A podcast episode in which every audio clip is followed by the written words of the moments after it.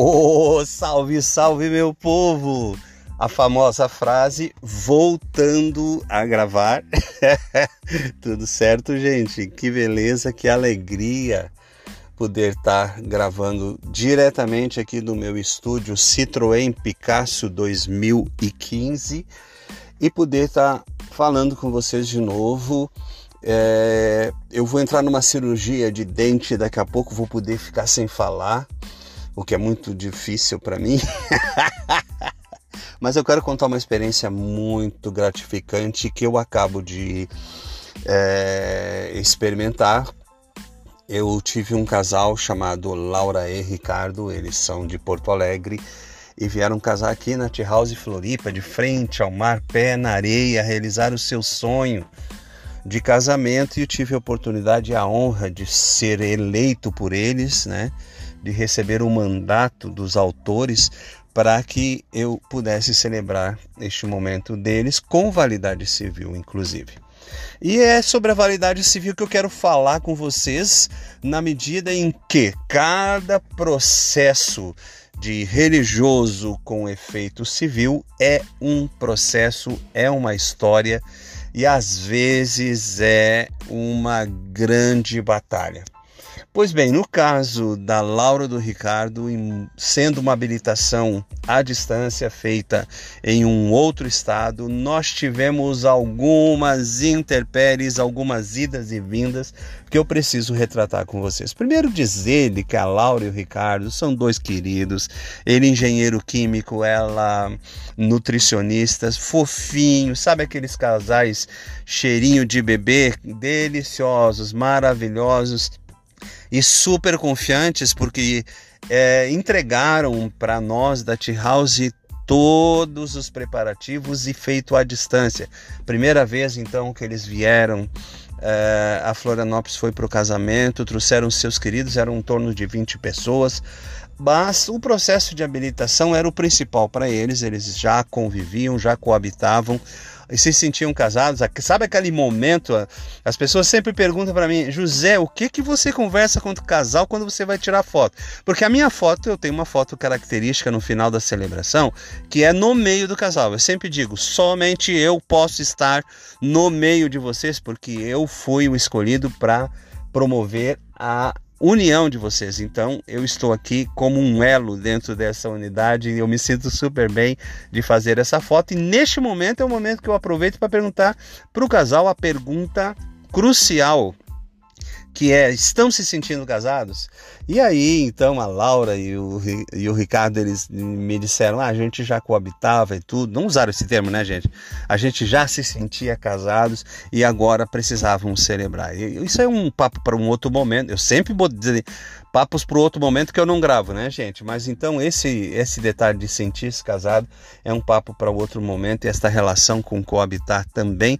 Mas vamos então ao assunto. O assunto é uma habilitação à distância.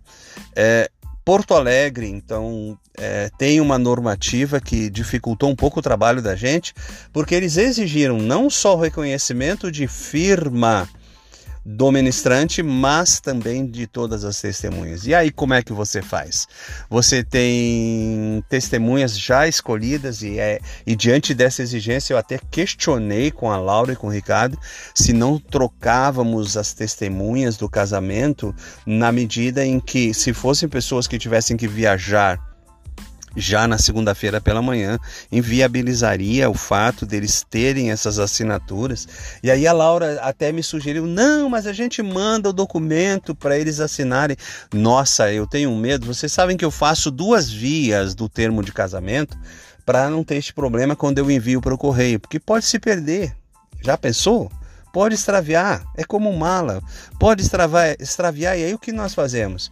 Deixamos o casal, depois do processo feito, sem a habilitação, sem a certidão do casamento, sem poder dar continuidade no processo? Não, né? Então eu sempre tenho, eles assinam dois documentos, duas vias do mesmo documento. Pois bem, nós tínhamos um casal, como eram só poucas pessoas no casamento, nós tínhamos então irmãos que moram aqui em Itapema e irmãos que moram em São Paulo. Então o que, que a gente fez?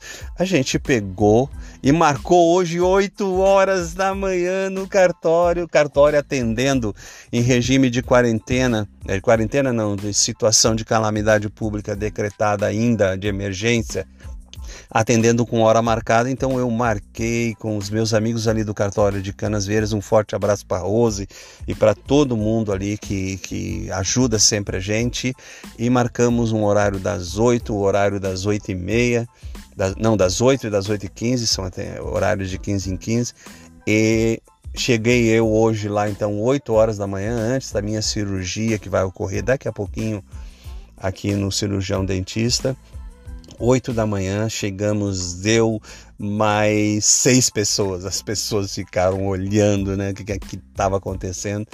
Tivemos que entrar, não nos aglomerar, aguardar, esperar chamado, por isso o fato de termos marcado dois horários. O que eu quero chamar atenção com isso? Eu quero chamar atenção exatamente do seguinte: é uma responsabilidade muito grande você habilitar o religioso com efeito civil é uma responsabilidade muito grande você esclarecer e dar consultoria para o casal que é nubente, né, gente? Ou seja, são neófitos, né? São pessoas de primeira viagem.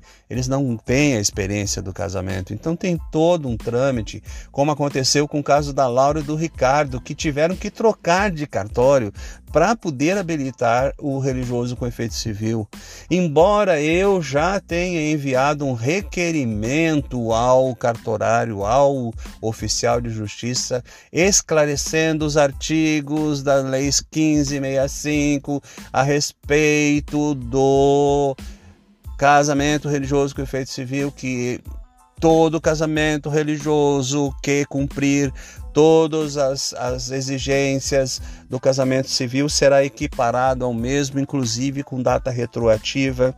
É o artigo 71, 72, 73. E aí, nem sempre os atendentes de cartório que não são oficial de justiça. O meu assunto sempre é com o oficial de justiça, que é aquele que responde pelo cartório, junto à corregedoria, que fiscaliza os cartórios. Isso é muito importante de saber. E os atendentes nem sempre eles têm esse esclarecimento, e foi o que ocorreu com a Laura e com o Ricardo no primeiro cartório que procuraram, e tiveram que ir para outro cartório. E quando eles me disseram, José, a gente foi para outro cartório, me deu um frio na espinha, porque este outro cartório não passou por todo o processo de acompanhamento, de esclarecimento que eu fiz, inclusive em tempo real, quando eles foram ao cartório, eles estavam numa conferência comigo para a gente poder tentar habilitar de forma específica. Porque vocês sabem que a habilitação tem que sair constando que é casamento religioso com efeito civil, para fins de casamento religioso com efeito civil. As habilitações dizem lá no seu final: estão habilitados a contraírem casamento no prazo de 90 dias a partir da data deste. No entanto, para casamento religioso com efeito civil tem de estar escrito: estão habilitados para casar dentro do, do, da modalidade ou dentro do regime de eh, religioso com efeito civil perante o ministrante tal. Ali aparece então a especificação do ministrante que tem que ter o CPF, tá? É uma exigência. E no prazo de 90 dias. Então, a habilitação tem que ser específica. Quando eles me disseram que é, havia um trocado de cartório, eu gelei porque poderia acontecer o quê? O que o outro cartório, sem o processo que nós fizemos, sem o acompanhamento, poderia simplesmente habilitar para o casamento dentro do cartório. E aí o que aconteceu? tivemos, é, eu pedi assim aquela a minha velha estratégia, né? Mandem tudo que vocês receberam, mandem foto de tudo que vocês receberam. Eles, eles mandam foto até do carimbo, né? Do anexo, do que está grampeado no processo, os recadinhos. Eu gosto disso porque ali eu posso ver do que, qual foi a interpretação remota do cartorário. E por que, que eu estou contando isso para vocês? Só para dizer, gente, poxa, no dia então da minha cirurgia eu ainda me dispus a estar lá. E é isso é o que? Isso é uma corresponsabilidade que você tem. Como eu dizia antes, o, o, os é, nubentes, o casal, são neófitos, ou seja, são marinheiros de primeira viagem, eles não têm a obrigação, não têm experiência de mais de mil casamentos que a gente tem, não tem experiência de mais de 15 anos de atendimento e mais de 200 habilitações de casamento religioso com efeito civil. Então é muito importante que você que me ouve tenha essa cultura, tenha esse esclarecimento e passe adiante esse podcast, tá bom? Não perca também a nossa retrospectiva no Spotify, procura lá, né? É, é... Ih, meu Deus do céu! Oh, procura lá Celebrante Cast nova temporada. O cara esqueceu o nome do podcast dele. Celebrante Cast nova temporada. Procura lá no Spotify, você vai ver a retrospectiva de 2021 o quando foi que eu lancei o primeiro podcast, quantos 34 episódios a gente tem durante este ano de 2021, quantas pessoas acessaram, quanto tempo essas pessoas acessaram o nosso podcast, quem, quem favoritou os nossos podcasts. E seja você em 2022 mais um ouvinte que acompanha e que passa adiante o Celebrante Cast nova temporada. Um abraço para vocês, boa sorte para mim Estou indo agora para uma cirurgia com meu amigo cirurgião dentista de Canasvieiras, Dr. Alex. Abração para vocês e até o próximo episódio.